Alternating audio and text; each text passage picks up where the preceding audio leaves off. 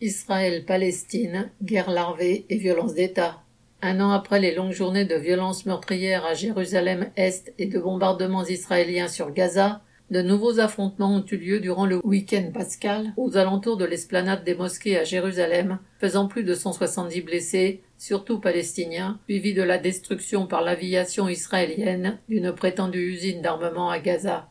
Depuis le 22 mars, des attaques armées contre des Israéliens, attribuées à des Palestiniens ou à des membres de l'État islamique, ont alterné avec des contre-attaques de l'armée israélienne en Cisjordanie occupée.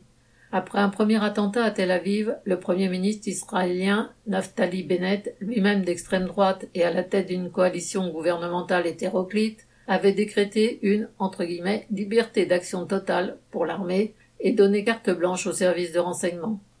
Le renforcement de l'appareil de répression, le déploiement de soldats et de policiers supplémentaires, la surveillance et les arrestations se sont traduits par la multiplication de raids dans des villes et quartiers palestiniens, une augmentation des détentions administratives, sans justification ni procès, de Palestiniens. Le bilan actuel se résume à 11 morts israéliens et 23 morts parmi les Palestiniens, de nombreux blessés, des centaines d'arrestations par la police israélienne.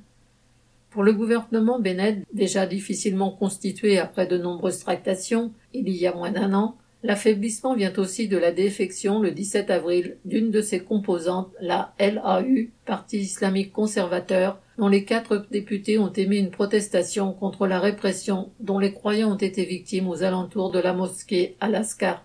Bennett avait subi peu auparavant la démission d'une de ses collègues membres elle aussi du parti d'extrême droite Yamina.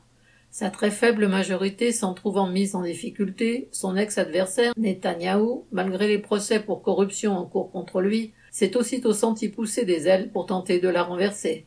En fait, ce nouvel épisode d'une guerre larvée mais permanente du pouvoir israélien contre la population palestinienne n'a d'autre cause que la politique de colonisation qui continue de s'accentuer à Jérusalem-Est et en Cisjordanie occupée, les arrestations arbitraires, les raids de l'armée ou de milices de colons d'extrême droite sont le quotidien des Palestiniens de Cisjordanie qui subissent de plus en plus de restrictions de circulation et d'humiliation. Se rendre à son travail devient souvent aléatoire ou périlleux. Considéré par les grandes puissances dont la France comme la tête de pont de l'impérialisme au Proche-Orient, renforcé récemment par l'allégeance de pays arabes comme les Émirats arabes unis, Bahreïn ou le Maroc, L'État d'Israël, aux mains de ses gouvernants racistes de la droite extrême, continue de plonger la population juive comme arabe dans une guerre sans fin.